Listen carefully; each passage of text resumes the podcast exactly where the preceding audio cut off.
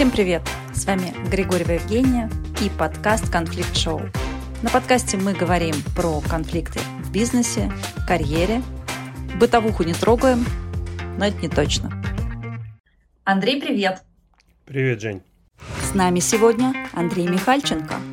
Андрей управлял бренд-маркетингом в Adidas, рулил инновациями и стратегией развития в компании ВК. Он точно знает про конфликт операционки и стратегии – как создать стратегию не в стол? Планировать на сто лет вперед. И это не на кофейной гуще. Спасибо, что пришел поговорить про стратегию и операционку, и в чем тут основные конфликты. Мы с тобой, когда в кулуарах общались, э, ты мне сказал, что по большому счету считаешь, что в конфликте заложена огромная возможность, да, и многие боятся этого, не замечают. Поделись, откуда у тебя такие мысли, ты, как ты к этому пришел? Да, ты знаешь, э, на самом деле в начале моего карьерного пути я вообще старался конфликтов избегать. То есть мне казалось это что-то очень деструктивное, и мы же здесь все собрались, чтобы работать, там достигать каких-то результатов. Поэтому я старался всегда быть вежливым, дипломатичным, э, но зачастую это приводило к тому, что вообще какая-то часть моих мнений и мыслей оставалась невысказанной. Вот, и меня это немножечко так, как бы внутри э, беспокоило. Копилось. Да, копилось. И я думаю, что же мне с этим делать. Я иногда напрямую, условно, там, не мог сказать креативщикам, почему их идеи не соответствуют брифу, там, совсем. Потом, значит, ходил, обсуждал это с моей руководительницей. Мы там находили какой-то способ это донести. Вот, и в общем, это был такой процесс, на который тратилось достаточно большое количество времени и энергии, при том, что достаточно, ну, гораздо более эффективно было бы сразу, открыто, честно, ну и при этом по-дружески обсудить, да, там, что хорошего или что плохого там, в каких-то э, предложенных идеях. Вот.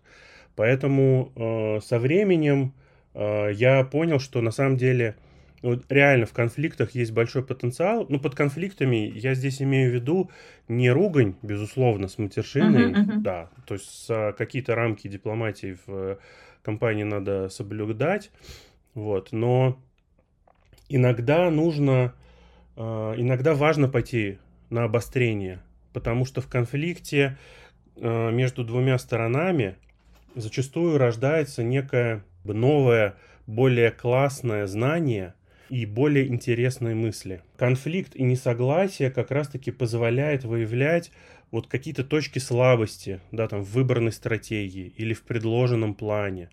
Я бы даже сказал, что бывают ситуации абсолютно бесконфликтные, спокойные, в которых конфликт на самом деле надо создать. Часто угу. бывает. Когда такие... все ровненько, гладенько, да, все понятненько. Все ровненько, гладенько. Ну как-то серенько. Вот абсолютно верно, да, ровно, гладко, серо, и, соответственно, а все большие идеи, как мы с тобой знаем, они должны пугать и напрягать, ну, вернее, такое их свойство, не то, что должны, да, так уж они устроены. Поэтому часто надо пойти на обострение, иногда даже на встречах, э, ну, я стал уже провоцировать, да, там, собеседников и говорить, что нет, это совсем нам не подходит. Потому что когда ты ну, как бы ставишь вопрос остро, внутри человека возникает, ну, как бы такая внутренняя мобилизация, что ли, да? Вот, и э, ты вот приводил пример в шахматах, да, как мы с тобой обсуждали, да, когда тебе поставили шах, ты сразу думаешь, боже мой, я в опасности, да, мне надо мобилизоваться, мне надо пересмотреть свою стратегию, мне надо придумать что-то новое. И вот этот момент обострения, дискуссии, это момент создания чего-то нового, да, и э, как ни парадоксально, э, я считаю, что конфликты должны обязательно быть, при этом они должны быть управляемы, и они должны быть в рамках, там, находиться какой-то в рамках корпоративной культуры и ценностей, угу. и, безусловно, не переходить на личности и там лишние эмоции. Угу. А если говорить именно вот сквозь призму создания стратегии, важный элемент в компании, да, в компании, в корпорации, в принципе, в своем бизнесе. И всегда такой вопрос стоит. Сейчас там максимум делать операционку, а, либо все-таки там создать и внедрить стратегию. Потому что я часто слышу от сотрудников, что у компании нет понятной стратегии. Вообще много хаоса, непонятно, куда двигаться. Почему, скажи, бывает так, что топом сложно заниматься стратегией? Ну, есть вот одна история, конфликт стратегии операционки, о которой ты сказала. Потому что топы и SEO, э, да, они большую часть времени сфокусированы на, на том, чтобы управлять бизнесом. Ну, вот есть два режима run и change, да, и вот run это как раз операционка, э, режим, когда ты э, контролируешь, что бизнес функционирует эффективно, когда ты э, в режиме достигателя находишь, ты выполняешь там цели квартальные, ты выполняешь цели годовые, ты смотришь на выручку, ты смотришь на ключевые метрики бизнеса для того, чтобы вовремя там, принимать какие-то решения, предотвращать кризисы и так далее. Вот. А, конечно, в режиме, когда ты завален кучей ежедневных задач, да, там, и приоритетов, и когда ты думаешь про свои KPI, выполнение своих KPI, там, выполнение KPI своих сотрудников, команд, отделов, сложно сделать шаг назад и подумать о будущем, и в том числе подумать о том, что, может быть, надо перестать что-то делать, что мы делаем сейчас, да. В целом есть удобный формат страцессии, к которому более-менее все привыкли и который решает эту проблему в отдельном отрезке времени. Да? Все выехали на два дня, какой-то загородный отель, значит, с ночевочкой, с небольшим корпоративчиком еще, э, ужин, вечеринка, бондинг. Приятный формат уйти из операционки на да, два дня, приятный да? формат уйти из операционки. Еще там есть традиция, значит, сдать телефоны в этот момент, ни на что не отвечать, предупредить коллег, сотрудников, клиентов. В целом это хорошо работающий формат. Люди, если договорятся, они могут себя взять в руки и два дня э, да, там, думать о будущем, генерить новые идеи, это очень хорошо работает. Вот. Э, вопрос в том, что происходит между этими сессиями. Здесь как раз-таки что происходит? Зачастую э, стратегия пишется как раз-таки на волне вдохновления. Мы все собрались и придумали новый классный план. И дальше есть, ну, как бы разные сценарии развития событий. Иногда вообще стратегия остается в формате есть несколько крутых идей и направлений для развития, которые мы попробуем делать. Некоторые вообще не доходят до этапа вообще определить конкретных ответственных, да, там, выделить ресурсы, очень сложный момент, выделить ресурсы, потому что у нас же все уже запланировано, бюджет уже готов. Вот. Значит, некоторые компании а, спотыкаются о том, что стратегия есть, и план есть, и даже выбраны ответственные, но фокус в работе, day-to-day работе, все равно переводится постепенно с задач долгосрочных, которые влияют на развитие в течение 3-5 лет, на задачи, которые влияют опять-таки на достижение квартальных KPI, на достижение годовых KPI. А вот у сотрудников, которые вовлечены, потому что ты очень много говоришь про «мы», да, и у тебя стратегия — это такое, ну, коллективная история, да, создание, вовлечение нужных людей в процесс. И когда люди вовлекаются, вкладывают о, свои мысли, идеи, ресурс свой личный, а, создавая эту стратегию, а потом она вот как-то так, что называется, работа в стол, да, вот возникает и внутренний конфликт, в том числе у человека. И вот это вот понимание, а зачем она мне? Вот мы писали, писали стратегию, опять какой-то хаос у нас, опять сплошная операционка, голову некогда поднять. Вот. И еще вот то, что мы с тобой проговаривали, почему так происходит, да, есть такие две крайности, ты мне рассказывал, как ты это видишь, что ну, многое зависит от лидера на самом деле, и какой лидер – есть лидеры, которые любят заниматься стратегией, и они не мы, как ты описывал, а они я.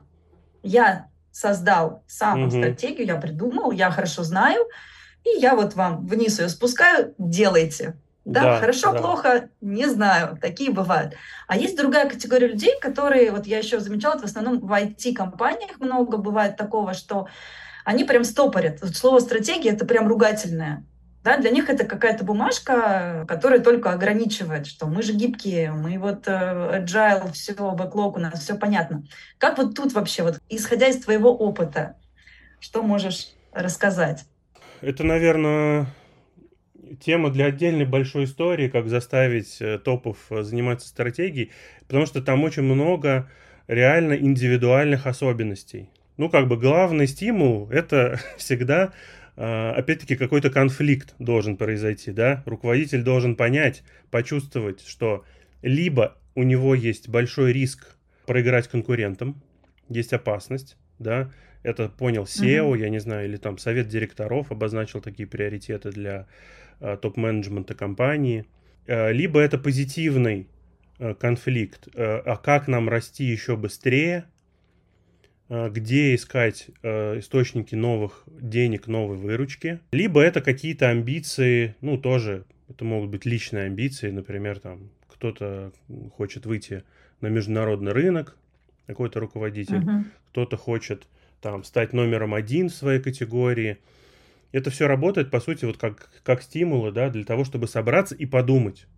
Вот, то, что называется репу почесать вообще и задуматься, что мы будем в, в будущем делать с нашим бизнесом. И какой у нас из этого план получается, да? Вот. Стратегии все-таки должна быть практическая часть.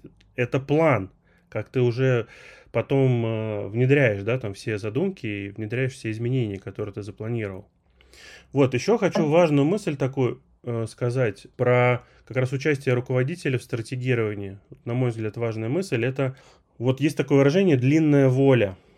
Что это такое? Это способность руководителя думать про бизнес и самое важное про себя внутри этого бизнеса в долгосрочной перспективе. Самой длинной волей как мы с тобой понимаем, да, они обладают владельцы бизнеса, потому что это их, ну, если они не, не хотят там через три года э, продать и выйти, ну, три года в целом это уже достаточно длинная воля, то вот им максимально интересно растить свой бизнес долгосрочно, да. У топ-менеджеров не у всех бывает достаточно стимулов и именно внутренней воли и внутренней готовности думать про бизнес долгосрочно. А что будет через три года? А что будет через пять лет? Опять-таки потому, что на них очень сильно давит операционка – Каждый квартал, если это публичная компания, должна выходить очень хорошая отчетность, где указан очень хороший процент роста конкретно этого квартала. Естественно, должен быть великолепный годовой отчет, где будет показан конкретный процент роста этого года. И это настолько важная цель, а, зачастую бывает настолько она как бы приоритизирована внутри компании, что ну, руководителям просто очень сложно сместить в своей голове приоритет uh-huh. вот с этой uh-huh. тактики на цели через 3-5 лет. Вот. Потому что годовой учет раз в год, и он не раз в 3 года. В этом сложность. В этом помогают хорошо, безусловно, э, программы долгосрочной мотивации финансовой, когда не только у тебя большой толстый бонус по итогам года ты получаешь, но и там ты получаешь какое-то количество акций, там, по итогам трех-пяти лет, и это привязано, например, там, к росту стоимости компании, да, там, к достижению каких-то долгосрочных KPI. Это работает хорошо, но здесь вопрос еще как бы не только денежной мотивации, а все-таки внутреннего mindset. Ты же много создавал, выстраивал э, стратегии. Расскажи вот про процесс, каким образом не уйти в деструктив не разругаться окончательно. Топ-менеджеру это сложно сделать. Ну, как и людям, которые вовлечены в эту стратегию. Вот ты же правильно говорил, что стратегия, она требует ресурсы, там, понятные роли, чтобы потом мы спустились в execution, и она не осталась чем-то, как, каким-то документом в стол. Вот. Как вот ты тут справлялся с такими историями? Как выстроить процесс стратегирования? Значит, первое, ну, вот, на мой взгляд, такое золотое правило обязательное и прям ключ к успеху – это вовлекать максимальное количество людей. По сути, это соавторство. Каждый топ-менеджер, каждый там стейкхолдер ключевой в компании и в идеале вообще каждый сотрудник компании должен чувствовать себя соавтором этой стратегии и должен чувствовать свою причастность к этой стратегии. Тогда мы избегаем какой-то бюрократизации процесса, когда есть какая-то команда людей, которые что-то придумали, дальше они пришли к другой э, группе лиц и пытаются это, значит, защитить и обосновать. Это работает крайне плохо с точки зрения стратегии. Это как раз создает деструктивный конфликт. Да, безусловно, когда там критики будут челленджить предложенные идеи, будут выявляться и отсеивать какие-то там слабые решения, будут придумываться новые Но в целом, как бы стратегирование – это процесс в большей степени э, созидательный. Да? И что важно, именно э, для того, чтобы стратегия дальше не шла в стол, да, там, не лежала э, и пылилась, и для того, чтобы сохранять фокус на долгосрочных целях при одновременном да, занятии операционкой, нужна вот эта вовлеченность и чувство что я соавтор, и я несу, значит, за это ответственность. То есть мы говорим о том, что перед большой страцессией мы вовлекаем, интервьюируем там людей, обсуждаем с ними их ключевые приоритеты. Естественно, там собираем какую-то аналитику и там по компании, по рынкам. Мы приглашаем к созданию стратегии тоже тех ключевых лиц, которые в дальнейшем будут отвечать за ее реализацию. Да? Соответственно, если мы говорим про топ-менеджмент, то в стратегии должны участвовать все функции компании, потому что дальше там и финансистам, и чарам, и бухгалтерии, и логистике, и всем-всем-всем, и продажам. Надо, надо это будет реализовывать, соответственно, они должны чувствовать сопричастность, что они в этом поучаствовали и это создали. Вот. Про вовлечение сотрудников в целом мало я видел примеров, да, вот что компании прям вовлекают людей в какие-то там брейншторминги, э, стратегирование. Тем не менее, это хорошо работает. Есть, во-первых, простая практика «предложи свою идею», э, ящик для идей, главное, чтобы он не был снизу к мусорной корзине присоединен. Либо мы делали такую практику, мы просили каждый небольшой отдел, каждую, по сути, небольшую команду придумать свою такую мини-стратегию ну не мини, а вполне себе стратегию там, развития на следующий год. Это имело вообще как бы очень крутые результаты, потому что самое главное, что люди вовлеклись, и они были очень благодарны, что их послушали, что их спросили, что вовлекли в процесс, что им дали возможность вообще э, выделить время на то, чтобы подумать системно, основательно подумать, что они делают и зачем, что они делают не так, что перестать делать, что надо делать по-новому. То есть даже на простом вот уровне, да, там каждого сотрудника можно стратегировать и дальше можно делать какой-то общий воркшоп, выявлять там общие темы, идеи, что приоритетно, наиболее приоритетно тем отделом, и из этого делать уже там, возможно, большие стратегические mm-hmm. приоритеты для компании или направлений. Вот. Да, смотри, но бывает такое, что когда мы говорим о том, что мы вовлекаем несколько людей, топ-менеджеров, да, кросс-функции для того, чтобы сформировать единую стратегию бизнеса, там временами включается все-таки такое человеческое эго. Могут быть конфликты интересов или конфликты ресурсов. Ну, например, мы стратегически понимаем, что не знаю, у нас огромная сеть дистрибуции, открыто тысячи офисов э, по всей России, и надо их закрывать. Это один из стратегических элементов, потому что мы будем переходить там, в онлайн-обслуживание. Для человека, который управляет этой сетью, ну это больно, он не согласен с этой стратегией. Да? Как вот тут выводить на нормальные конструктивные взаимодействия? Вообще, возможно ли в данном контексте это или нет? Кейс очень сложный. И, признаюсь честно, на мой взгляд, есть ситуации, в которых конфликт неизбежен, и, ну, в том числе как бы некие стратегии приводят к тому, что какие-то сотрудники покидают компании. При этом, что можно сделать и нужно делать для того, чтобы снижать как бы вот такой негативный эффект э, от стратегирования, когда ты придумываешь радикальные идеи, да, там радикальные ходы, которые приводят к тому, что там какие-то направления должны условно закрываться. По сути, каждый руководитель должен чувствовать себя больше, чем он есть вот на своей позиции, да, он должен максимально думать на уровне всей компании. Что здесь помогает? А, ну, во-первых, это чисто, а, по сути, такая, скажем так, HR решение, да, это выстраивание взаимодействия на уровне топ-менеджмента, доверительных отношений – и доверительных отношений там между SEO и топ-менеджерами. То есть это чисто вопросы коммуникации, личного взаимодействия, встречи один на один, регулярные там общие сессии там, и так далее. Вот когда формируется чисто человеческое доверие, что мы тут все плюс-минус заодно. Вот.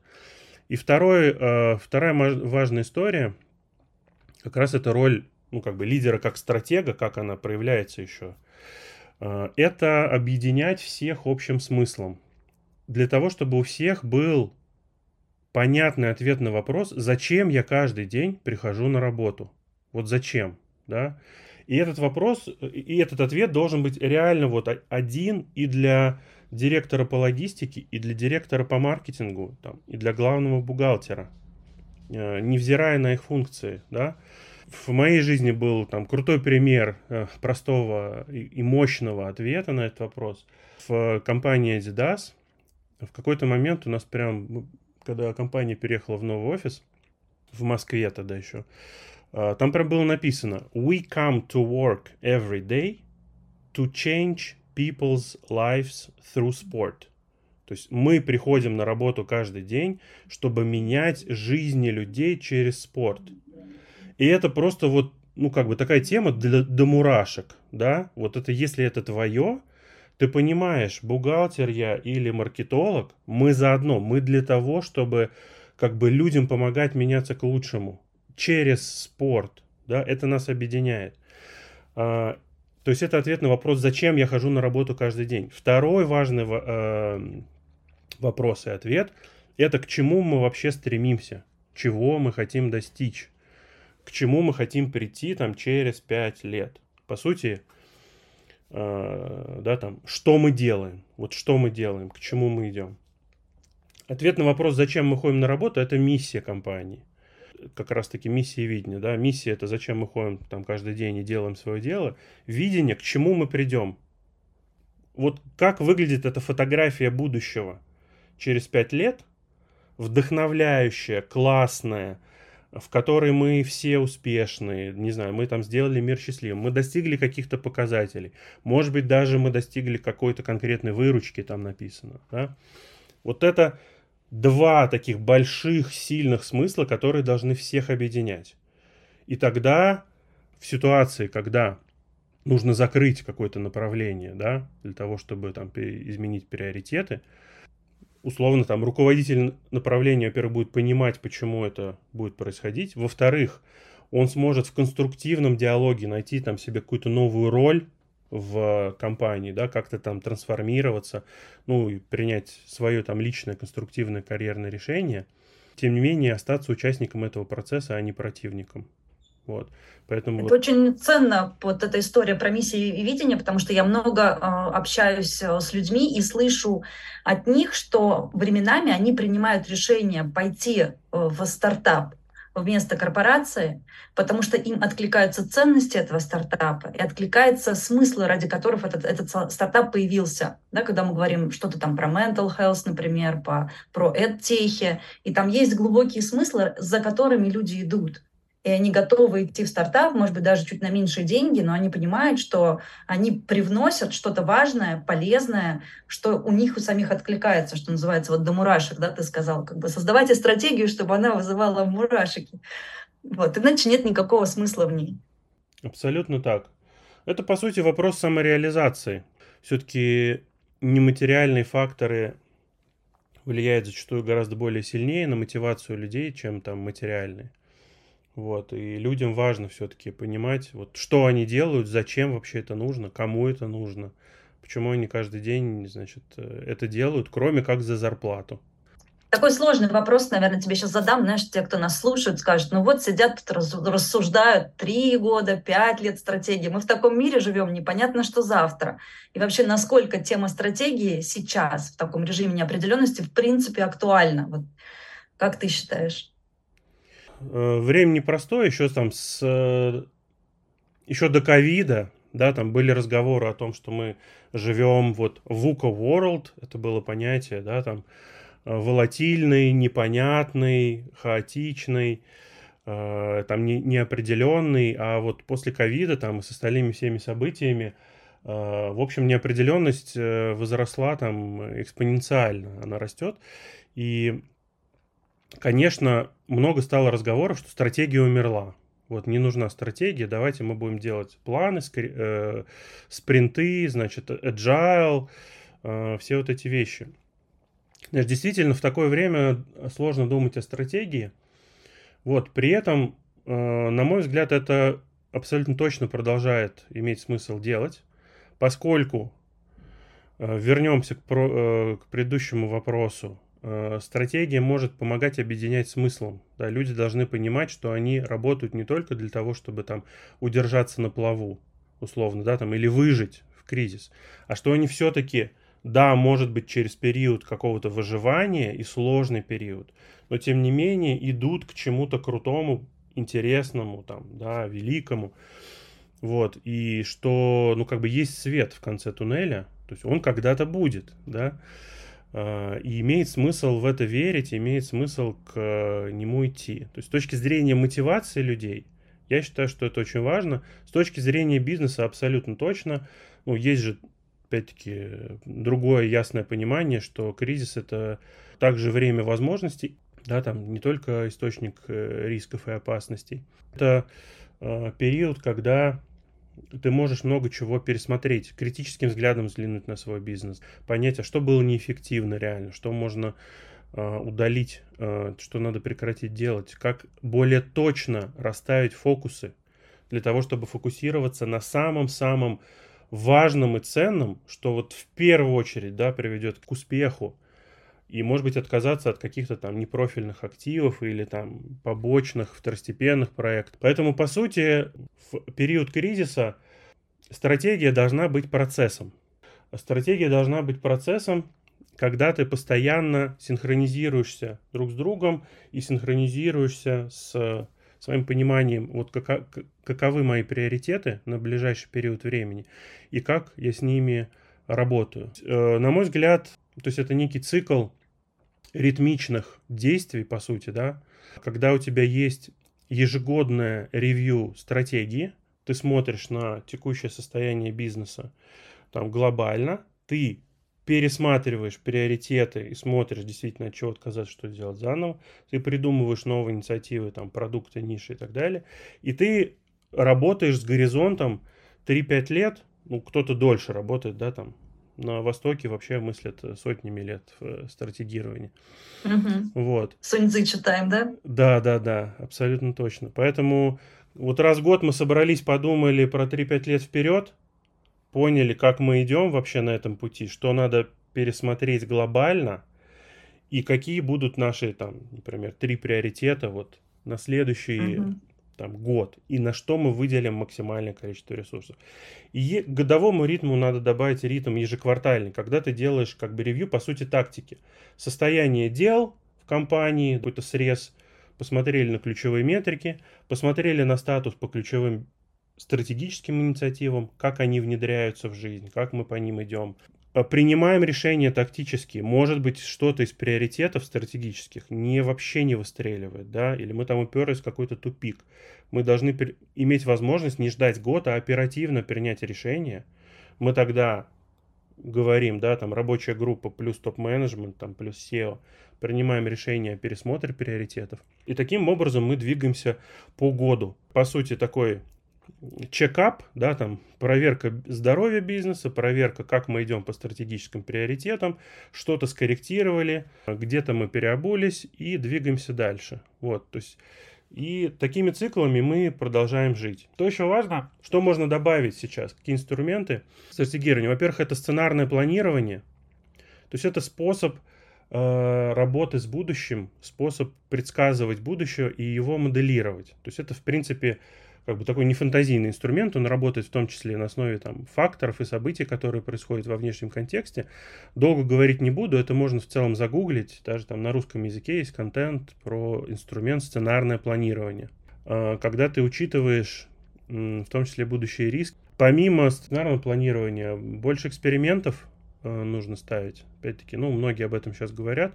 Э, быстро протестировать э, продукт, быстро протестировать новую целевую аудиторию, как она реагирует, быстро протестировать там какую-то нишу новую. Значит, здесь в чем единственная есть опасность в большом количестве экспериментов. Нужно, чтобы оставались ресурсы все-таки на большие стратегические цели. Да, и стратегические приоритеты, э, они зачастую требуют работы там вот именно э, в начальной стадии нужно проинвестировать и деньги, и время, да, может быть, и за год, а может быть, и за два, да, там у тебя не будет сразу денежного возврата. Безусловно, сложно работать с такими проектами и, с, и мириться с тем, что что-то не приносит прибыль через год. Тем не менее, такие проекты надо оставлять для того, чтобы, ну, как бы выиграть в долгосрочной перспективе. Вот. Важно, чтобы оставались ресурсы на стратегический приоритет и какое-то количество ресурсов выделить на эксперименты. Вот. Не не бежать только лишь в эксперименты, да, там все на свете попробуем и что-нибудь да выстрелит. Сохранять некий баланс. Вот. У меня, кстати, есть пример к тому, что ты говоришь про вариативность стратегии, да, и такое видение, предвидение. А, есть одна компания, не могу называть а, ее название, фэшн-индустрия. И они очень жирно и хорошо жили, так сказать, в былые годы когда произошла вся там сложная ситуация, у них резко поток э, обычных, обычной выручки, которая у них был стандартный, стал сокращаться. А так как они, люди, которые есть стратегия, которые продумывали заранее вариативность, а где еще у нас может быть точка, какие точки роста у нас еще могут быть. Но у них всегда вот эти вот проектики, которые они продумывали, они всегда были меньше по деньгам основного бизнеса. И вроде как, знаешь, будет приоритет, дойдут руки ресурсы, мы их запустим. А в момент кризиса, когда произошла ситуация, они так это пыль стряхнули, вспомнили, что вот у нас есть уже проработанный проект, продуманный, понятно, как его запускать. И они молниеносно смогли это распаковать, запустить, и они просто вот не то чтобы не потеряли в деньгах, они даже смогли удержать текущий уровень выручки и сверху еще прирасти. Это вот я называю, как бы да, у них была стратегия, они ее немножко отодвинули, потому что был нормальный доход, выручка, и приоритизировали, исходя из ресурсов. Но в нужный момент они вытащили то, что могли вытащить, и было уже все заготовлено. Это вот прям про необходимость иметь что-то в загажничке с точки зрения стратегических развилок. Ну, кстати, это, да, крутой подход. Так, про запас. Проекты про запас, что называется.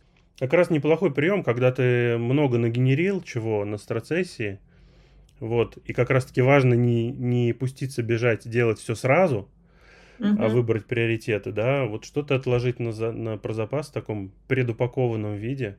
Да, Андрюш, спасибо тебе большое, что сегодня поделился с нами конфликтами между стратегией и операционкой. Из ключевых фоллоуапов, что у нас осталось после подкаста. Первое, делайте стратегию до мурашек, это важно. Второе, вовлекайте людей, третье, делайте чекап своего бизнеса, желательно ежеквартально, и продумывайте, что у вас может быть в загажничке, что вы делаете сейчас, а чего точно не делать. Спасибо. С вами была Григорьева Евгения. Подписывайтесь на мой телеграм-канал «Есть консерн» и следите за новыми выпусками.